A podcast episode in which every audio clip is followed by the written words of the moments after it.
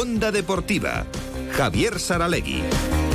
Las 3 menos 10. Ah, hay una iniciativa muy bonita para final de marzo, bueno, para el viernes 29, en el campo municipal de Sarriguren de fútbol femenino, decíamos, y si hablamos de fútbol femenino, Sarriguren y tal, por ahí tenía que andar José Javier Echeverría metido en el ajo. Hola José Javier, ¿qué tal? Hola, ¿qué tal? Buenas tardes. El lunes te hemos citado para hablar de Osasuna, ¿eh? ahí hablaremos de futbolístico, hablaremos de tácticas, estrategias, posiciones y tal, y hoy vamos a hablar un poco mm, de lo que va a ser un totum revolutum de fútbol femenino. ¿no? Eh, fútbol divertido femenino, que digo Casi yo. Anti, antinormas, casi va a ser en, en cuanto a tácticas y Mucha eso. libertad, mucha libertad Es- y nada de posiciones ni nada. Disfrutar por encima de todo. A ver, ¿qué queréis hacer? ¿Qué es este maratón 261 de fútbol femenino? Bueno, mira, esto ha surgido porque en las últimas semanas nos han llegado distintas invitaciones de clubs que aprovechando la Semana Santa pues organizan torneos para jugar entre equipos federados y tal, ¿no? Entonces, eh, dándole vueltas ahí, las chicas del patio empezamos a pensar, digo, oye, igual, eh, igual le damos una vuelta, eh, seguir compitiendo contra, contra otro equipo, contra... Igual planteamos algo más lúdico, ¿no? Y entonces lo que se nos ocurrió era, bueno, oye, si el ayuntamiento nos deja el campo, pues abrirlo a todas las niñas, mujeres, señoras mayores que quieran, que quieran participar y montar un partido. Entonces no es una competición al uso, sino que es eh, lo que hemos llamado eh, Maratón 261 en homenaje a, a la primera corredora de maratón de, del mundo, que de hecho le intentaron echar de ese maratón y, y lo consiguió terminar. Entonces lo que pretendemos es un poco que sea eh, ir jugando un único partido, iremos poniendo el marcador, pero con la idea, ese espíritu eh, lúdico deportivo es que, que puede ir ganando un equipo en función de cómo están los repartos, pues eh, por 6, 6-12, para que nos entendamos, pero como hemos funcionado los chicos y es un poco transmitir ese, ese cómo veíamos el fútbol los chicos en el patio, en la calle, pues transmitirlo al fútbol femenino que, que no lo han podido disfrutar, ¿no? Y es, bueno, pues cuando, cuando nos llamaban que, sa- que había que subir a cenar, ¿no? Sí. Ahí se acaba el partido, pero no se acababa el partido. Entonces era el momento de, oye, a partir de ahora el que meta gol gana. Da igual el resultado, da igual cómo haya evolucionado. Entonces es un poco eh, traer toda esa forma de entender el fútbol como puro divertimento que, que teníamos en las calles, ¿no? que yo lo he vivido de, de niño, pues trasladarlo a, a las chicas que conozcan una realidad que es que ahora lo único que conocen las chicas del fútbol es eh, competición, resultados, clasificación, ganar, perder. Yo creo que hay que, hay que recuperar otro Ya. tipo de... O sea, habéis hecho una reflexión, es muy curioso. Yo también he vivido ese fútbol de, de bajar a la plaza a jugar, que era una maravilla que ya se ha perdido porque ahora está prohibido jugar al fútbol en todas partes, ¿eh? prohibido darle al balón.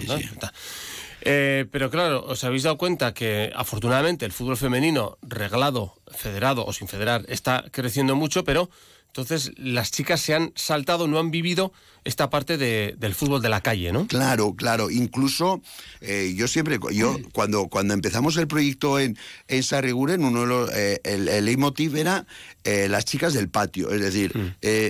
En el colegio, eh, los chicos, hay un receso, se cogen los balones, en una esquina, una portería, una Los esquina, días que no lo tienen prohibido. eh, que también vamos sí. restringiendo ese sí. tipo de... Entonces, eh, pues las chicas no tenían ese espacio, ¿no? Entonces, las chicas lo único que tenían era apuntarse en un club. ¿Qué ocurre?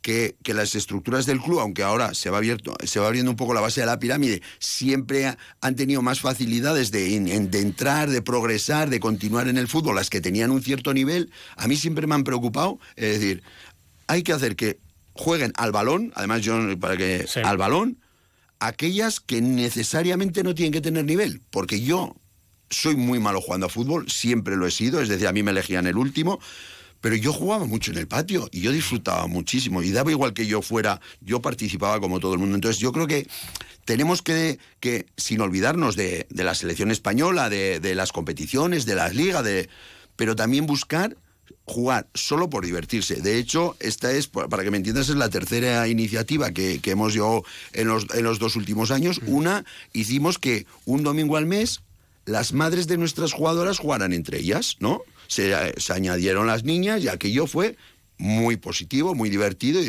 de, hecho, de hecho con la, con la idea de repetir. Hace poco hicimos lo que era fútbol inter- intergeneracional. Hicimos un experimento o un- una especie de, de avance de lo que podía ser, pero todas juntas. Es decir, madres con niñas pequeñas, entonces tenían, poníamos reglas distintas. Es decir, las madres no podían acceder a determinadas zonas del campo, las muy pequeñas podían entrar en las zonas próximas a las porterías. Eh, de hecho, un equipo que está entrenado por, por jugadoras nuestras les dejamos participar, tenían que ir atados de los pies, las juveniles y las cadetes tenían que ir por parejas, entonces equilibramos un poco de eh, las normas y bueno, aquello fue un espectáculo, o sea, se lo pasaron en grande y, es un poco esta idea, es decir, plantear iniciativas distintas al partido federado de, de, cada fin de semana y plantear una cosa en la que pueda participar, que pueda venir la madre con su hija, en un momento dado, en este caso, eh, las estructuraremos por las mismas edades, es decir, el momento que tengamos 10 eh, niñas de una misma edad, de, de 6 años, incluso ahí puede haber menores, no hay ningún problema, no hay límite ni por abajo ni por arriba, pues juntaremos 5 de 6 años contra 5 de 6 años y jugarán un rato, pararán, entrarán las de un año más, eh, pararán, entrarán otras siguientes, recuperaremos las del primer año para que vayan rotando, para que haya combinación entre jugar y descansar un poco, y así con un objetivo y es el objetivo es que por eso lo asociábamos a, este maratón es,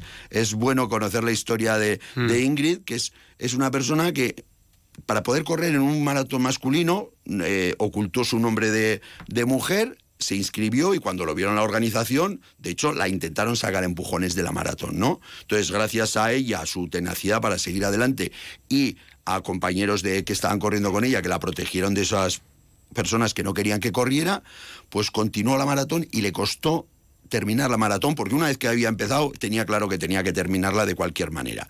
Y le costó dos, cuatro horas y veinte minutos. Entonces nuestro segundo objetivo es, por un lado, el lúdico, pero también el reivindicativo. Somos conscientes de que todavía sigue habiendo muchos obstáculos para que las chicas, para que las mujeres jueguen a fútbol.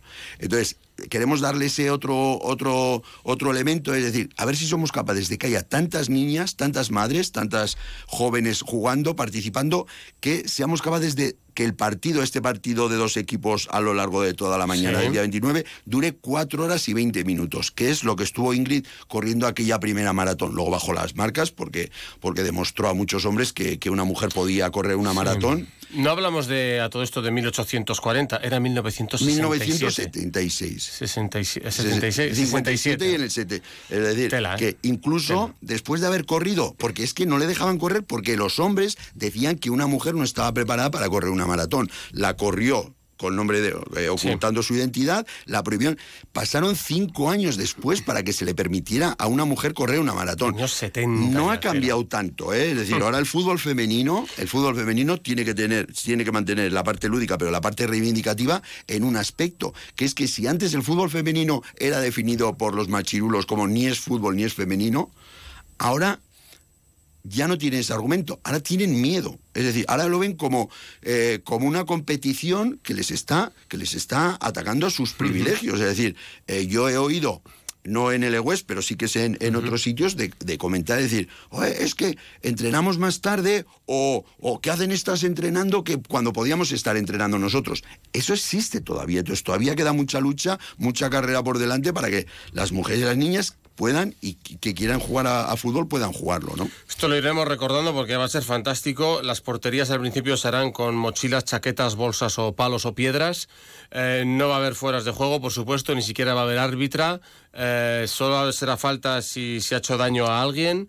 Eso es. Si nadie quiere ser portera, todas tendrán que correr y la última que llegue eh, a tocar el poste será portera. Las normas de toda la vida de, la calle. La de toda la vida. Si una portera tiene gafas, se puede eximir de ponerse portera, es decir, un poquito, eh, un poquito todas estas normas. Hay que conseguirlo. Y, luego, la forma de, participar es a través de, Instagram, la, en la página web de las chicas del patio, Fútbol, Fútbol Fen, os inscribís ahí entréis ahí, me mandéis un mensaje y, os apuntamos, o si no, a través del WhatsApp. 606 14 53 28. Tomen nota, 606 14 53 28. Hay que conseguir que este partido de fútbol femenino, todas contra todas, medio organizadas, dure 4 horas y 20 minutos. Son las 3. Gracias, José Javier Echeverría. Lo recordaremos. Muchas gracias por la oportunidad. Son las 3 de la tarde.